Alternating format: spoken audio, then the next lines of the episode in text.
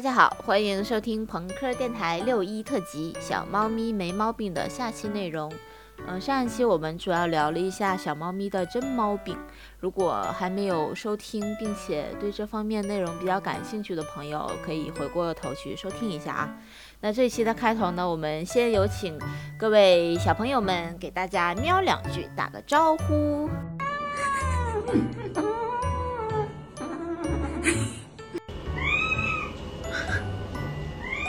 尖叫，疯狂尖叫！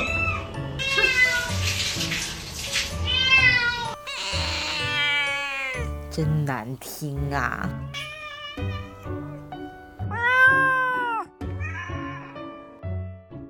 前半场咱们聊的话题稍微有那么一咩咩的沉重啊。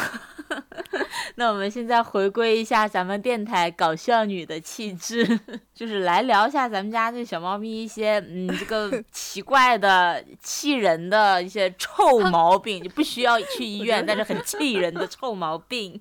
这个话题我先我先分享，我分享我们家大喜来。哎，怎么前面没他事儿，这儿出来了，终于出来了，这全是他的事儿。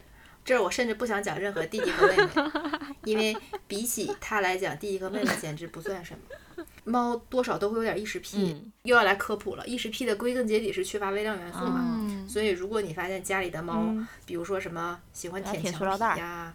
喜欢吃塑料袋儿啊，对，然后喜欢吃一些，反正就是喜欢吃一些奇奇怪怪不在他这个年纪和不在他这个属性该吃的东西，那对，那就那就多多少少肯定会有异食癖的。有异食癖的话，会建议给他补充微量元素。大家可以自己去这个豆瓣上或者去淘宝上搜一下脑残片儿，具体的 品牌我就不说了，就可以试一下这个东西啊。搜脑残片儿就可以搜出来吗？我我不确定哎，因为它的那个英文缩写是 NC，这么个脑残，所以就叫脑残片儿。对对对对，这个东西就是补充微量元素的。然后那个感兴趣的朋友们，或者是家里有这个困扰的朋友们，可以搜一下啊。然后我们现在说回来，说回说回这个搞笑的习惯，就喜娃有一个点是，他非常喜欢 吃纸，但是他对纸的品种要求非常高，他不吃普通的纸，他只吃几种纸。第一种是这个快递纸箱子上那个 快递单子和这个透明胶带混合在一起的这种纸，它会疯狂啃。然后第二种纸是大家大 家大家家里面不都用那个宜家的粘滚吗？他非常喜欢，必须是宜家的吗？只吃宜家的，别的牌子不行。不行，只有宜家的可以。只要是我我粘完地毯，或者是我粘完猫爬架，没有第一时间把这个纸扔掉，它就会在后面鬼鬼祟祟的跟着我，然后它一定会吃，然后它吃的非常快。我有一次刚回头看见它，它就叼着这个纸一路狂奔，然后最后被我抢下来。曾经因为吃这个纸还吃进过医院，就是因为它吃了这个纸，然后便秘了。哦，我知道，我知道。对，我就超担心，我就带它去医院，然后当时也是被坑了，就不说了，就反正做了七七八八很多检查，然后最后。拍了一个腹部的那个 CT，对，一看就是便秘，然后甚至还用了开塞露，最后拉拉出了一个带着粘棍纸的视觉，就我当时真的 非常无语，就是你就感觉那个屎里面基本上没有屎，全是纸。直到那一次之后，我们家所有垃圾桶全部带盖儿，我恨不得带锁。然后我这个宜家粘滚，每次我拿起它的时候，我都会感觉到喜娃这个灼热的目光 盯着我。你就不能换个品牌吗？不可以，因为真的非常好用。然后这个是它最大的一个毛病，另外一个毛病就是它非常矫情。它吃罐头有一个非常奇怪的毛病，它只吃固定的那几个牌子。然后呢，它最最最矫情的一点就是，比如说我每次给他们分罐头的时候，我我都会拿这个罐头先给喜娃。挖出来半半罐，然后放到他的碗里，然后我可能再拿这个勺子再去给弟弟妹妹分。但是如果我先给弟弟妹妹挖了，然后我再去给喜娃挖，这个罐头勺上但凡有那么一丁点儿其他罐头的味道，喜娃就不吃了。哦，真挑。有一次让我非常崩溃，就是火大到想要虐猫的程度。就是有一次我在那儿崴罐头，就那天真的是比较着急，我就先给弟弟妹妹崴了，然后挖完之后我马上就。意识到这个问题了，我就赶紧疯狂的洗那个勺子，就擦那个勺子，我就我就弄了半天，我就生怕有味儿嘛。然后给他弄完了以后，洗完就闻了闻走了，然后看了看我，走了。我我当时那个火蹭就上来了。这要是个孩子，我估计我当时就已经揍他半小时。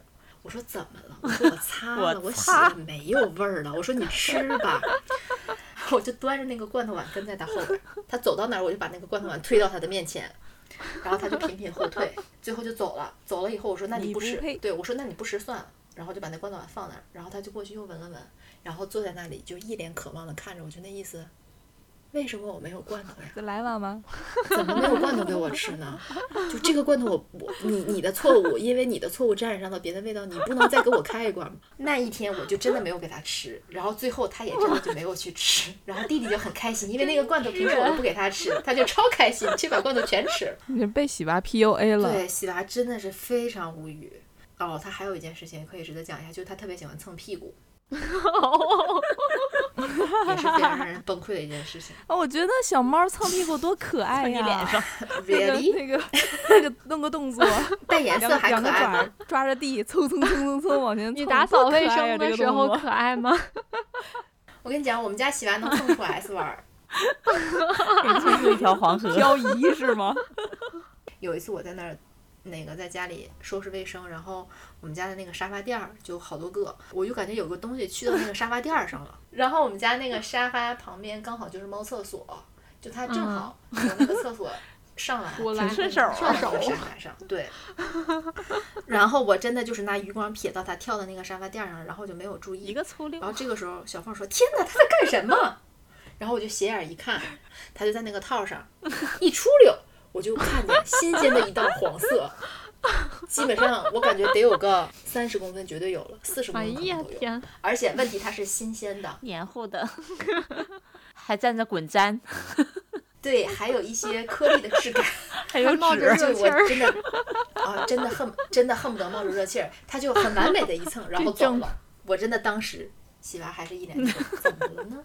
就那种感情。从此以后，我真的是每次每每天基本上下班回家，我都会趴在地上看一看有没有一些我看不到的印记，因为其实它蹭在地板上还挺难发现的，地板是那种深棕色。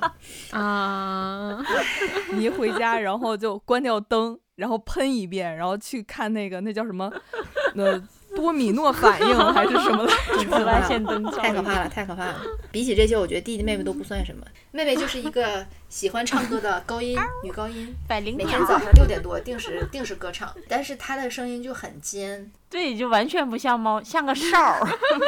老金和狗哥应该都见过，它不是那种喵喵喵，他见到你永远都是滋儿滋儿滋儿这种声音。对，然后你在家里叫他妹妹妹妹，他都不会理你。你说妹妹妹妹，它就马上回应你，非常崩溃，你们俩同频了，海豚，好离谱。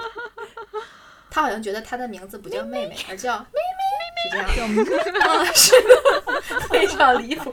因为因为有一次巨好笑，就是我们家有一个阳台，然后是那种封闭式的，我我平时在那儿晾衣服，然后地上也铺了那房种泡沫什么的。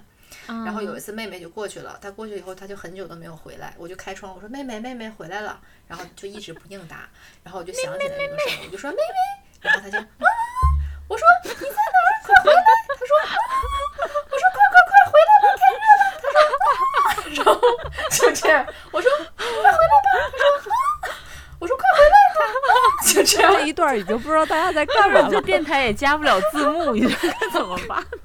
然后我就这样一直叫着他，跟他这种啊的回应，然后最后他就成功的从我们家这个窗户跳了进来。这段有必要标记一下，就是说，请大家不要直接拖到这段，不然以为我们这是动物世界，加密频道，就非常崩溃。就他的世界里只有，其实它是个水壶。哦，真的是特别像烧水壶。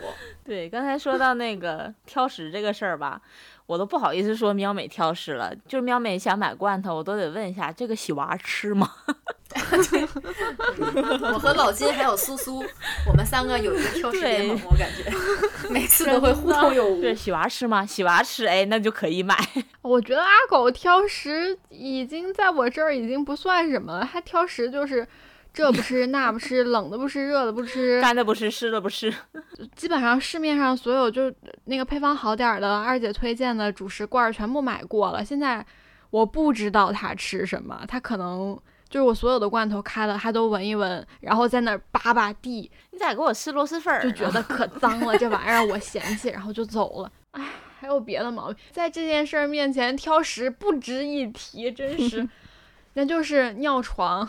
我现在，我今天录这一期呢，坐在我的卧室里，这整个卧室呢都弥漫着阿狗的尿味儿。始作俑者还是我？你说像是你尿的一样。就最开始的时候说了，说阿狗就昨天金老师他们来，然后一直也没有见到他，他就一直待卧室里面躲着呗。然后后来我们就出去了，回来的时候。阿狗就很自然的像平常一样撒娇打滚，拱我手跟我玩儿，嗯，我觉得真的是母慈子孝，天伦时光。然后等到我该睡觉的时候，惬意往床上一躺，把我被子往起来一提，往我脸上一盖，我的妈，盖了我一脸的尿。给你敷个面膜，该补补水了，妈妈。我的。昨天晚上跟跟金老师他们去了去了一个 K-pop party，等我睡觉的时候已经两三点了，就是带着满身疲惫躺下的时候，闻到在我脸上盖了一滩尿，那是什么样的感受？我整个人是弹起来的。这个时候我要替阿狗给苏苏唱一首歌，我的妈妈呀，下班辛苦了。唱歌也出现了人传人的现象。妈妈 妈妈不睡吧，妈妈妈妈别睡了。哎呦我的天！尿床真的是太崩溃了。就是他发情的时候，我是可以，对我是可以理解发情的时候他这个没有办法控制自己的一种生理反应。那你关键是，他这是纯纯的报复行为。当你在 live house 里边蹦迪的时候，阿 阿狗在 在你的床上狂欢，卧室里丈量，一步两步三步，妈妈的脸，冲妈妈的脸开火。对，而且他完全不长记性，完全不长记性。就是在短短的三个月之前，他就已经犯过这样的事儿。那天可能就是我没搭理他，还是我给它喂药了，应该是可能是我给它喂驱虫药了。然后呢，就就第二天我就转了个身，我就发现被子上一滩 冰凉，因为是冬天，冰凉的液体。然后泛着阵阵骚味儿，我整个人都不好了，我极度的崩溃。哎，但好像真的是很多小猫咪都会用这种尿床来表达自己的情绪。有个有个同事家的猫也是这样，就比如说他今天回家没有先跟他玩。比如说，先去忙自己的事儿了，然后他们家猫第二天绝对就会尿一泼，或者比如说他今天有一个什么事儿让他不高兴了，然后这个猫当天晚上或者第二天一定就会再尿一泼，就是一定是会有一个诱因，然后他他就会以这个事情作为一个警告。对，然后我昨天搜了一下我在微信里的聊天记录，发现。芳龄五岁，尿床四次，尿龄四年。他是床床上四次，别的地方，比如说沙发、鞋子底下和别的地方，这些这些都是在他发情的时候，你都没给他算是吧？对，没给他算。但是尿床尿在床上这件事情有四次，有纯纯的报复。对，纯他真的，我觉得就是纯纯的发泄情绪。而且你教育了他之后呢，教训了他之后，他会，他会，他会很委屈，就是你看着他就会觉得。我又没有做什么，我又没有做错什么。妈妈为什么这样对待我？为什么我不可以进卧室？为什么我不能上床？跟喜娃两个极端，一个怎么了？一个咋了呢？喜娃就是那种快给老子拿新的，就有味儿，你知道吗？拿走！哎呦，真是北京大爷呀！天哪！但是很离谱的是，虽然虽然喜娃有这么多。坏毛病，但是来过我们家的朋友们都很喜欢洗娃，而且喜欢且最喜欢洗娃。跟洗娃互动有一种乐趣，就是 你追我赶的乐趣，也就是那种啊，我好就满屋子追着洗娃跑，然后一把子把他抱住，然后他又特别的怂，他就像一个就是一个四脚朝天的板凳一样，就伸直着四条腿，然后敞仰在你的怀里，然后你就不能撒手，一撒手，它就跑了。然后又开始新一轮的追逐，撒手没，所以所以人的本性就是贱皮子，是吗？让我们听一听狗哥的故事，狗哥与琥珀的故事，恩怨情仇。所以阿狗尿床应该是得到了琥珀的真传，琥珀应该是给阿狗打了电话，说阿狗，我告诉你，你就这样这样这样，你就那样那样那样，你就尿它尿它尿它。我真的觉得这些猫它们有私底下有个群，就是。喜娃亲自传授挑食挑食的毛病，然后阿狗跟琥珀研究尿床。对，喵美传授传授怎么吐。其实琥珀比较奇怪的毛病是恨我，由恨我衍生出来的行为呢，就是尿尿。你那边儿，嗯，对，就尿我这边儿。琥珀刚到琥珀刚到家的时候，他他性子有点毒嘛，他以为他是嗯这个家里的独苗儿，其实不是，其实他还有一个大姐，只不过大姐回家生孩子去了。半路把虎牙接回来的时候，他啊就他，我觉得他可能对他这个人生观、猫生观。就是产生了一些震动，他就觉得，嗯，我为什么不是这个家里的 唯一，然后他就会 表现，他就会有一些比较逆反的行为，冲虎牙叫啊，打虎牙呀，我就会教育他，我说你不能这样，我就就对他说话比较凶嘛，然后有的时候还会对他嗯。小以惩戒，就是轻轻的打他，没有打他很狠，毕竟有杨姐拦着。不然现在喜喜娃和琥珀已经结伴去流浪了。后来就复盘这件事，他可能是从那一刻开始就已经记恨上了我。对，他就觉得你对他不好。别小心眼儿。对，从那一刻开始，他就开始尿我的床，会尿你脸那边儿。而且是他不间断的尿我的床，他可以特别精准的分辨哪些是我的包，哪些是我的东西，一秒钟识别出来这个东西就是我的，属于我的，然后一泡尿尿上去。每一天的清晨，我都是嗯伴着脚底的冰凉醒来的，就是妈妈泡泡脚吧，妈妈洗脚。所以我觉得那个琥珀可能就是给给阿狗打电话了嘛。哎，我我之前天天尿脚边儿不解恨，你这回给他敷个面膜。对，因为我记得之前我有一次去狗哥家，好像就有一次也是说说拿一什么东西，然后狗哥就去书包里找，打开哦书包说、琥珀，你又在这里尿哗倒出来，巨好笑。琥珀就是没有波澜，匆匆走过。嗯，我就尿了，咋了？就是你一切的崩溃，你一切你一切的这个情绪爆发，都是一拳打在一拳打在他尿过的枕头上。喜娃，就是怎么的，阿狗就是啊怎么啦，然后琥珀 啊，就是这个声音，就是刚刚的那一段空白，省略号，对，就是一个句号。呃，琥珀就是我送你六个点儿，就是省略号的六个点儿。他第一次尿了之后，我的反应就很大嘛，然后我就揍了他，琥珀就又开始尿我，我就选择了与他井水不犯河水。对，就是我们两个关系一度进展到我们两个在家中相遇，我停住，他也停住，然后我让他先过。这又是一个不会交房租还蹭吃蹭喝的室友。然后你还不敢惹他，因为他会打你。嗯，从那以后我就开始对他好言好语，就是他走过来就 琥珀来了，嗯，琥珀要吃什么？琥珀是不是没有水喝了？琥珀说所以我觉得有的时候可能你去教训阿狗啊，你去吵阿狗啊，嗯，有可能没有什么用，你就不搭理他，对，也让他自己逻辑逻辑自洽一下。我做不到呀。对，但是苏苏说，苏苏说，你们都别在这站着说话不腰疼，你们做个尿面膜试试。我天天泡脚啊，我一度泡脚啊。主要是那个味道，你洗很难洗掉，就你一旦洗不掉，它还会再尿。后来发现了一个是那个，你们知道一个纪录片儿叫《家有恶猫》，是我们茂德学院，他有推荐一个类似泡腾片儿的东西，然后就是就是那个未知节，就是那个，哦我用的就是那个。啊，我之前用的也是那个，又开始打广告了，我们这是我们这次打的第第几个广告了？我的天哪！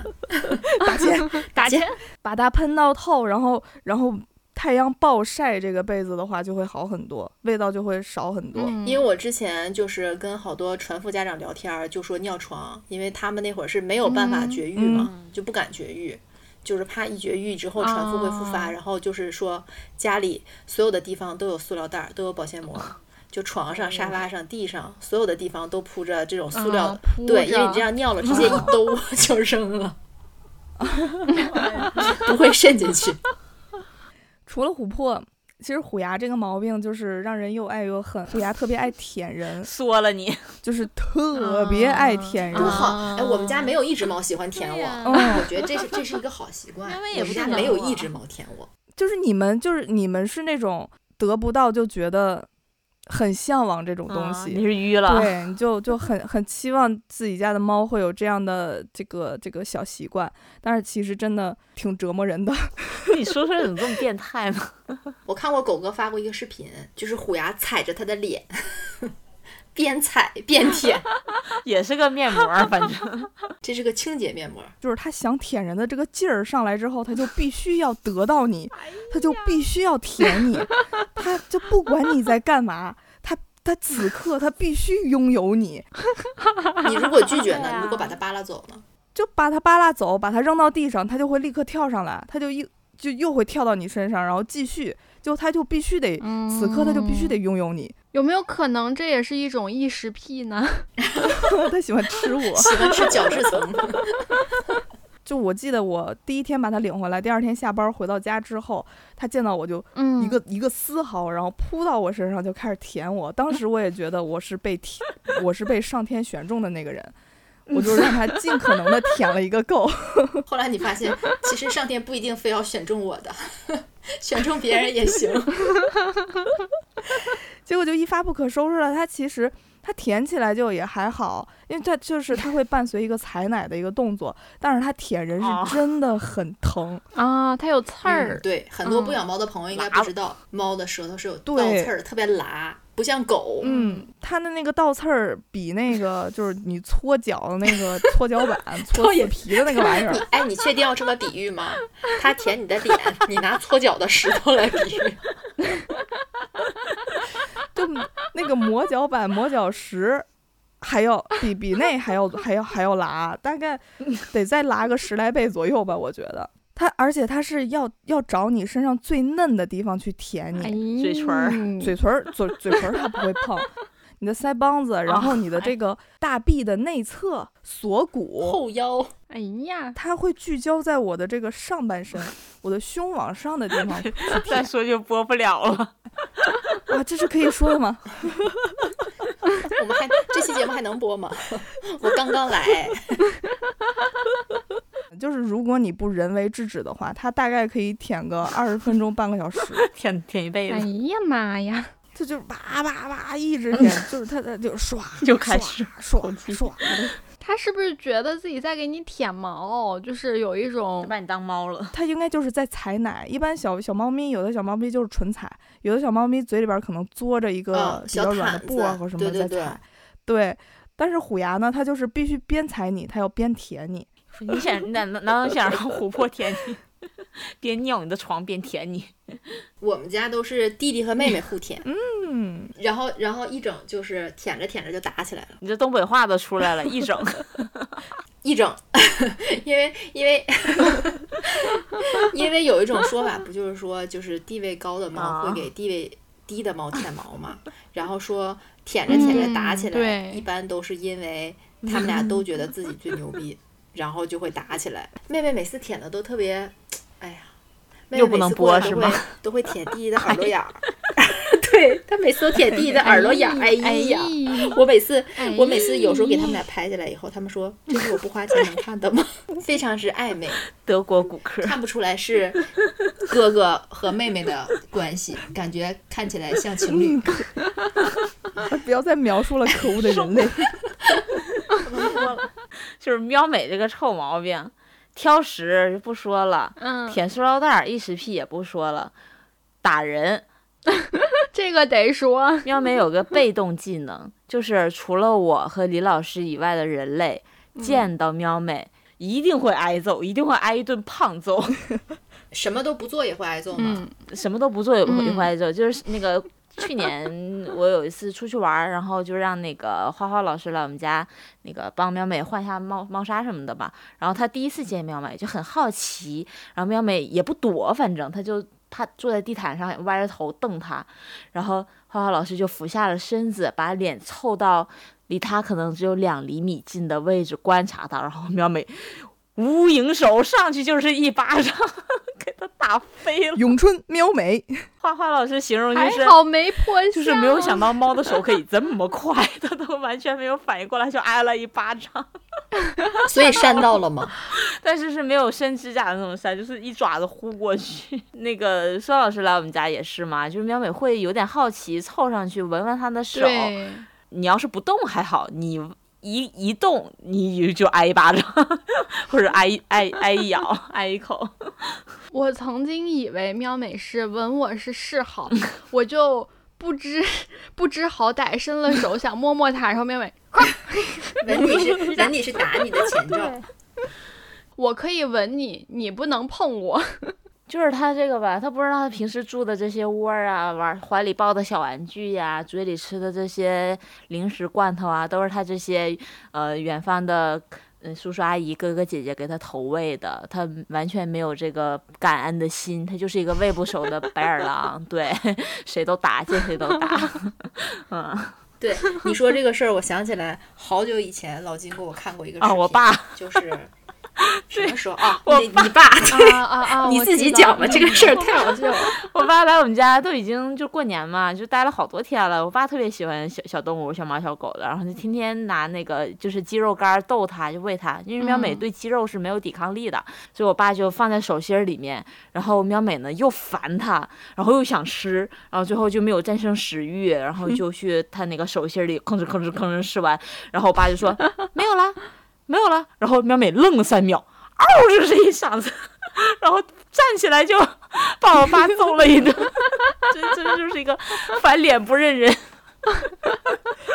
胖揍一顿。对，因为我记得你爸还在那儿，就是还自己自己怀有一丝希望，说没有了啊，这回不行打了啊，苗美不行打了啊。然后苗美吃完那一瞬间，反手夸夸夸就一顿抽，前一秒还在人家手心里面开心的吃，完全没有任何留恋。对，就吃完马上回手就是好几 拳，我真的看完那个视频，我真笑吐了。就是这个不是重点，重点是他这个，我重点聊一下他这个吐的这个毛病吧。喵美吐的这个毛病，就基本上从刚到我们家就开始的。流浪过的小猫多多少少都会有点这个毛病，就是怕吃了上顿没下顿，就见到吃了就嗯赶紧炫。对，吃东西太急，嗯，炫的太猛就嗯容易吐嘛，因为那个猫的那个消化道、食道很窄，然后胃又很小，然后它就吃多了，它就直接就哕出来了。对，然后就你们几个应该也都知道，喵美吐过地毯，哎，吐过我的散粉盒儿，对，嗯，吐在我啊，散粉盒我记性 吐太在我的。新买的散粉盒儿上，吐过我的衣柜，哎，还吐过被窝儿。重点是它哎它还它能盖上，还能给你哎就盖上，表面完全看不出来，平平的。你还一掀原被我，我去，就是盛宴一顿饭。对，冒冒凉冒凉盖饭，对慢慢饿了吧？给你准备着热乎的。对，怕凉了给我盖上。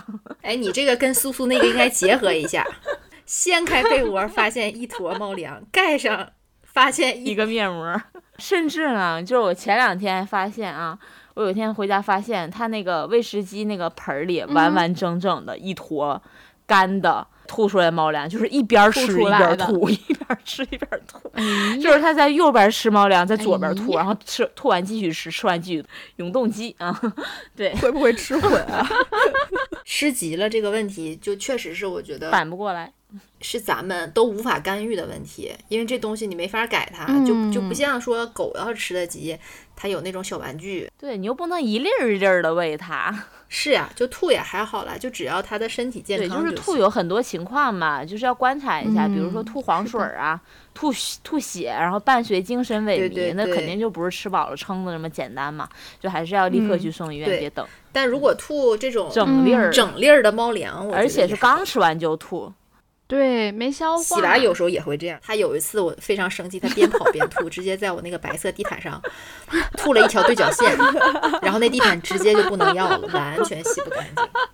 就我怀疑我已经就是被驯化出那种呕吐 P PTSD 了，就是我每天回家第一件事儿，就是放下包之后就开始各处检查，地毯 OK，呃，沙发 clear，床掀开，呃，被子拉开，哎，没有，窗帘拉开没有，哎，可以，哎，衣柜拉开没有，哦，我就可以安心了，要不然我就开始在那吭哧吭哧擦擦地板，然后换床单儿，对，然后洗地毯，这一套下来就得一个来小时。嗯，而且你不觉得吗？就是他一吐，他一吐，你马上就会醒。那就是吭儿咔那个声音，因为喜娃特别喜欢早上吐，他一约啊我就得醒，然后我就在床上挣扎马上，就能清醒。对我就会在床上挣扎，啊我是擦还是不擦？然后可能在我纠结的时候，他就又吐了一次。我心想，那我还是擦吧，擦，我就起来了。之前有一次去金老师家，就跟跟他一块儿，我们吃完饭去他家拿趟东西，然后就发现喵美吐地毯上，金老师那个 叫一个行云流水，我跟你们讲，就是特别麻利的拿出来了各种什么洗涤剂，然后擦地毯的，然后湿巾、纸巾，就咻咻咻。特别快的一通处理，可能不到两分钟。这里一哎就不打广告，就是淘宝上可以搜到，就是那种比较便携的专门洗地毯局部污渍的清洁剂，就是它是带一个海绵刷头的，然后下面是那个瓶身是清洁剂，就是你蹭的时候那个清洁剂出来，然后就可以把那个用刷子把它就是直接擦掉，然后用那个纸巾一吸，它就基本上就干净了。喜娃和喵美可能都是这个品牌的股东，我觉得。那我们刚才也就是聊到小猫咪的真毛病和臭毛病吧。其实我觉得作为家长自己也多多少少有点毛病，就比如说我就特别特别容易焦虑。想问一下，就是你们会不会有同样的焦虑呀？我我我觉得这个可能跟家长的性格也有关系。就像我可能一是因为，嗯。一是因为养猫太多年了，然后包括其实养它们仨之前也帮忙照顾其他人家的猫啊，然后领嗯养什么的，所以我就觉得就是猫的这些毛病，在我看来，嗨，小事儿，开玩笑啊，就是我觉得可能一是跟主人的性格有比较大的关系，因为我比较心就比较大，所以就是我不会在它们健康的时候会有会有什么焦虑的情绪，然后在它们生病的时候，我可能是会最开始的时候会有那种自责的心理，但是。还是希望大家不要这样，就是因为不管他们有什么毛病，主人肯定是最不希望看到和发生的嘛。而且我觉得有的时候有很多猫本身会出现的问题，其实真的跟你的照顾是没有很大关系的。比如说像那个牙的问题，比如说像传腹的问题，甚至比如说像尿道的问题，这些问题有的时候可能就是因为猫的一些你不自知的应激的原因，它就会出现嘛。咱就有病治病嘛，有钱花钱嘛。就是能做到自己能做的最好的，我觉得就好了。对，而且就是听说那个就是人焦虑的情绪，其实小猫咪是有感应的。狗哥这种就是 觉得小猫咪有自愈的超能力的原因，也是因为他自己你自己就觉得他们有这个能力，所以你们互相都都不焦虑，就也就好了。嗯，我总结的就是没事儿 别老瞎观察，他们身上不舒服了，你肯定会做出来跟往往常不同的一个一个行为，然后这个时候你就带去医院，然后让医生帮你排查就好了。就平时的话，就是没必要去瞎观察，就是人家好着呢。最重要的还是没事儿多陪陪小猫，就你开心，他们也开心，这一开心，心态健康了，一口气上五楼不费劲儿。但是还有一点就是，呃，我之前不是离职嘛，然后就突然有了大把大把的时间在家里，天天去撸虎牙，天天去抱着虎牙，天天跟虎牙玩儿，然后它的内分泌就紊乱了。烦你。我们疼爱小猫也也一定要有一个度，我们循序渐进的来，让它一点一点地接受你的爱。你说老师会焦虑吗？焦虑肯定有的。刚开始养猫的时候会比较多，我真的有被迫害妄想症，就我总担心早上起来发现小猫没呼吸了，就阿狗没呼吸了，我该怎么办？我可能会哭死。对，就是脑内幻想很多就是其实坚持就是科学养宠，然后定期体检，每天刷牙，多关心关心它，做到自己能做的事儿，其实还是会有缓解的。包括嗯我之前有去听一个宠医生讲的老年猫肾病护理，虽然虽然我们现在的小猫都还没有到老年的程度，但是就未雨绸缪一下，还是还是一个挺好的方式。其实这些就聊了很多关于咱们小朋友的健康的问题嘛，就也不知道会不会有一些呃准备养猫的准家长们已经被劝退了。就是我身边确实有很多呃同事朋友啊什么的，觉得哎呀猫猫好可爱呀，想养一只，然后我就掰着手指头跟他们数了一下要花多少钱，要做什么事儿，然后你每天要做的一些 to do list 什么什么的，然后立马劝退，嗯啊就啊好麻烦，怎么比养孩子还贵了，就就劝退。所以我觉得在结尾上，就是结尾的时候可以分享一下，就是在购买或者领养上的小 tips，以及有什么呃话想送给我们的新手家长朋友们吧。嗯，我的这个就比较实际，不要打猫，因为他们会至少记恨你十年。不要打猫，除非你想拥有一床永远潮湿的被子。而且猫和狗真的不一样，打它它也不会说真的就知道你是因为什么，没错反而我觉得有的猫，对有的猫如果它本身性格就比较内向，它它反而会真的会记仇，或者它的它的本身的性格就会变得更不好。你直接叫阿狗的名儿呗。喵美这个贱皮子吧，他就对外人横。嗯，然后呢，他有时候晚上跑酷特别吵，在那嚎叫嚎一宿，我就会把他逮过来，照着屁股拍两下，然后立马安静，然后乖好几天，然后又特别粘人，这个猫就特别的奇怪。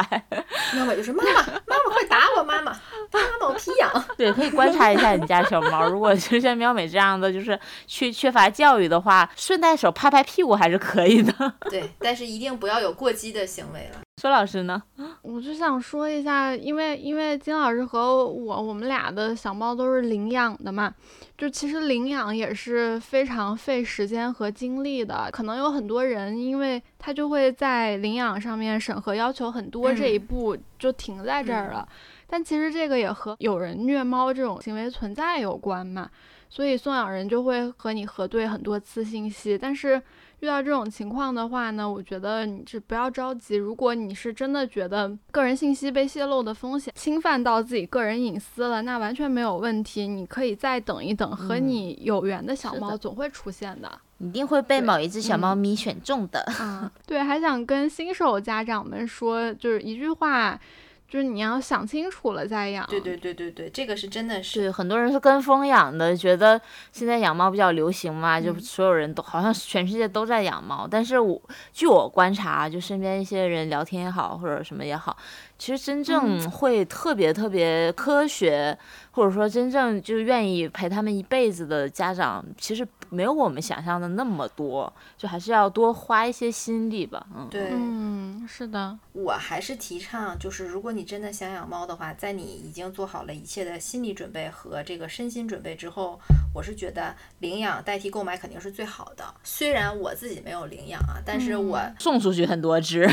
对曾经捡到家里过，但是发现跟家里的孩子们都不能很好的相处，所以也是给他们找了一些靠谱的家长吧。领养肯定是还是更好的嘛，但是有一些人可能会有错觉，就是觉得说。我从小奶猫开始养会比较亲人，所以他们不管是领养还是购买，都希望从很小很小的月龄开始养这个小猫。但其实这个点是不正确的，因为首先本身粘人与否是跟猫的性格有关系，而跟猫的年纪以及你多大开始养它是没有关系的。其次就是说，很小嗯的猫到家里，不管是领养的还是购买的，如果是领养的，那这个猫可能过早的离开猫妈妈，没有很好的习惯，就是它可能会不会上厕所呀，或者是不会正确的使用猫砂盆儿啊，对，或者是它不会很好的跟你玩儿啊，嗯不会很好的跟你相处，就会有很多的问题。那第二个就是，如果你能买到一只很小的小猫的话，那至少可以说明你购买的这个渠道是非常不正规的。就这个人，不管是猫舍也好，不管是什么也好，也是非常不负责任的。因为常规来讲，如果你要购买一只健康的小猫，一定是。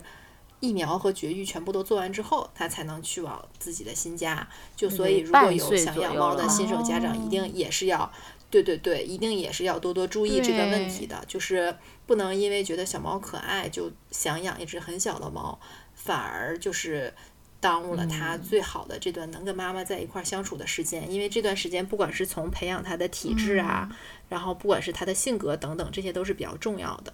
就是如果这个时间过早的离开妈妈，可能对她后面的成长发育都是非常不利的。那其他的，我觉得刚刚大家都说的差不多了。就是如果真的想养的话，我觉得就是要养就好好养，不养就给我滚犊子啊！说的好。东东北二姐恐吓一下，因为真的就是身边太多人因为什么搬家呀，家里有孩子然后啦换工，作城市啊，嗯然后怀孕啊，对呀、离甚至什么分手啊、嗯离婚啊，就这些情况，好多好多情况就是都会成为他不想养猫的选择，尤其是长期在家里面养的猫，你要能找到好的下一任主人还好，他有的人就比如说搬家或者干嘛，他就直接把猫扔掉了，就长期在家里面生活的猫，去到室外根本没有什么生存能力。真的，真的，真的是要想好，因为猫的寿命还挺长的。就是你如果做不到跟它相互陪伴，就真的真的不要养，就摸一摸别人家的，看一看其他人的就好了。行，这一期咱们就到这里吧，已经聊了挺多了。然后我们今天发出去的时候应该是六一儿童节，所以祝全天下的小猫咪六一快乐，永远健健康康。然后各位听众老爷们，如果有什么关于养猫的一些心得啊，或者说困惑，也可以在评论区和我们分享。那么今天节目就到这里啦，谢谢二姐，谢谢你飞过来，拜拜，拜拜，拜拜。